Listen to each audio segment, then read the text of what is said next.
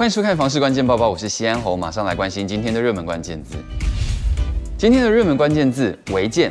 你家有违建吗？是哪种违建呢？该不会是阳台外推吧？台湾这么小，房价又这么高，当然是要妥善的利用空间了。不过现在依照法规，如果你家想要做任何的变更啊、改建啊，都是需要合法申请的，所以也导致阳台外推这种东西就容易被人家注意到。新北市府日前就公布了一组照片，就是在新北市新庄有一处老公寓，它二楼的阳台外推太夸张了，所以就被邻居爆拆。我们看到这是拆除前的样子，这是位在新北市新庄新泰路一处老旧公寓二楼阳台女儿墙的外推，成为了一座悬空的违建。跟三楼铁窗的位置比较一下，可以看出它凸出来蛮多的。由于底部悬空了，没有任何的支撑物，所以就被认定为有安全的疑虑。三月的时候遭到居民爆拆，新北市违章建筑拆除大队在四月七号派员进场，在十五号就拆完了。拆掉后看到里头就是半个房间，但基本上这个在最原始的规划应该都算是阳台。楼上把铁窗封起来，变更成房间，就算是外推了。所以二楼这一户几乎就是外推中的外推，偷平数增加了不少空间，也难怪附近邻居看不下去爆拆。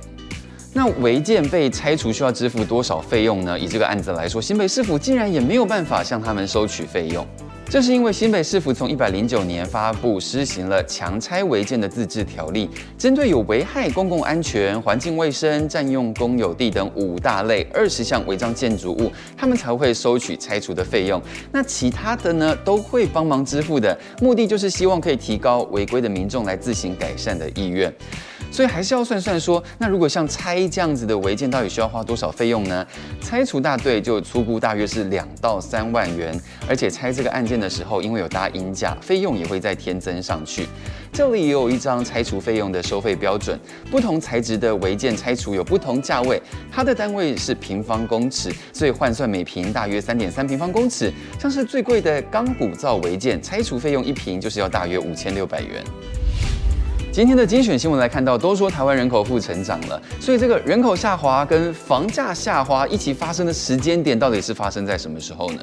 财经专家赖宪正认为，预估五到十年后房市才会慢慢下来，提醒现在买房恐怕你都是买在高价的。如果你有买到设计啊、格局不好，而且坪数又小的物件，就会陷入那种买不起新的、养不起旧的，但是又卖不掉的窘境。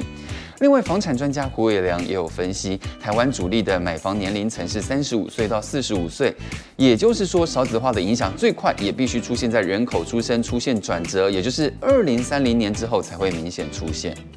那现在提到环境的利空因素明明这么多，但是房价为什么还是很高呢？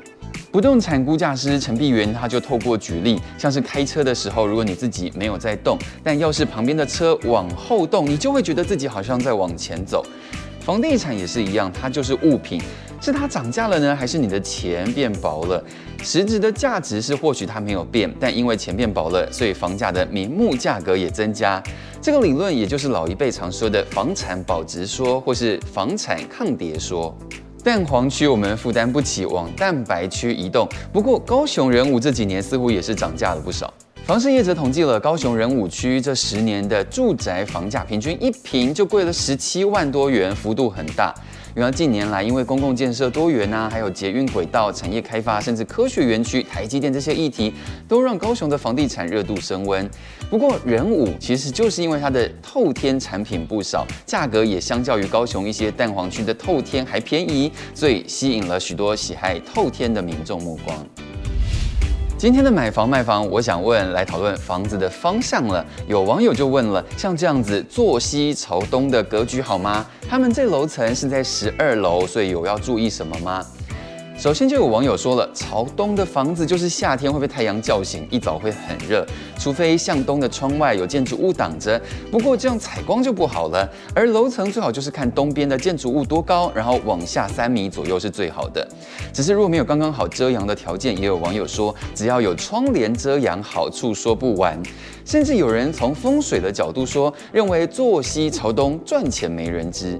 你买房的时候会注意房子的坐向吗？你有没有偏好的物件呢？也欢迎你在底下留言区跟我们讨论。如果想知道更多的房市资讯，也欢迎您点击底下资讯栏的链接。感谢您的收看，我们再会。